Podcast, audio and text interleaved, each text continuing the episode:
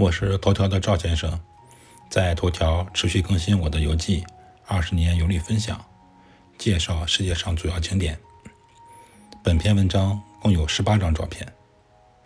来到苏黎世，必游苏黎世湖。苏黎世湖有很多个码头，其中一个在火车站附近。出发在码头买票就可登船。游船有很多线路。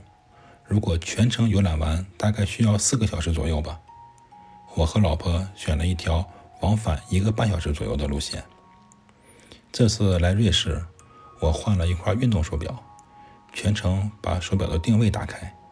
各位网友可以通过轨迹看到我和老婆的我和老婆的游船路线，供大家下次来苏黎世游玩的时候参考。知识点一：苏黎世湖。是由向西北流动的林特冰川和莱茵冰川形成的一个冰石湖，也就是说，苏黎世湖在冰河时期已经成型。至于什么叫冰石湖，我会在后续写到卢瑟恩这个城市的时候详细解释。因为在卢瑟恩，除了受伤的狮子这个著名雕塑之外，还有一个著名的冰川公园。我在那里被普及了一些冰川侵蚀岩石和土壤的知识。下面这张图就是我在卢瑟恩拍摄的受伤的狮子这个雕塑。苏黎世湖风景极美，沿河畔筑有中世纪的卵石小路，可供游人在湖边散步。在码头前有一个雕塑，雕塑中男子是裸体，还有一只鹰。我给这个雕塑起了个名字，叫“玩鸟的男人”。网友们有机会可以去苏黎世看看这个男人和他的鸟。苏黎世湖面上，白天鹅、野鸭随处可见，穿城而过的利马特河清澈见底。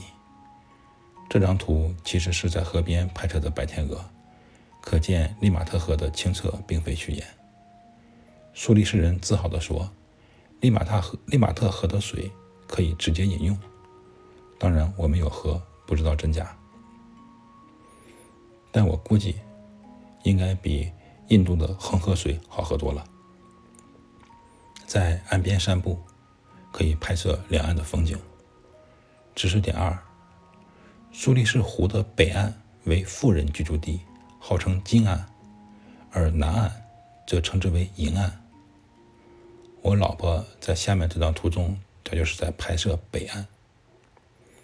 我和老婆乘坐游轮游的苏黎世湖，说是游轮，其实比游艇大不了多少。因为苏黎世海拔并不高，日照非常好。我和老婆穿了冲锋衣，坐在顶层第一排吹风，倒是惬意，视野也比较好。当然，总在外面吹风也挺无聊。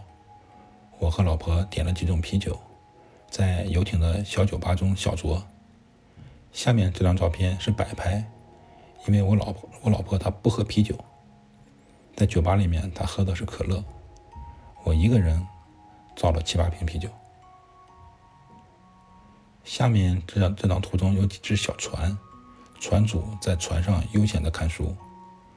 我和老婆乘游船游览过程中。遇到了很多小帆船和划艇，近距离的照片我也拍了不少，但因为没有相关人的授权，不方便随便发带有清晰人脸的照片。不过有一个船主也是很热情，主动向我们游轮摆摆手，我也举起酒杯，隔船与帆船上的人干了一杯。知识点三：苏黎世是全欧洲最富有的城市。该市已连续多年被联合国人居署评为全国最宜居的城市之一。因为苏黎世经济发达，当地人收入高，城市很美，所以苏黎世人生活相对悠闲。能荡舟在湖上和心爱的人一起静静的看书，是很多人期望的生活。乘游轮在苏黎世湖上漫游，可以看到岸边的小镇和果园儿。游览完苏黎世湖，夜色降临，我和老婆漫步在街头，拍了一张苏黎世大教堂的夜景。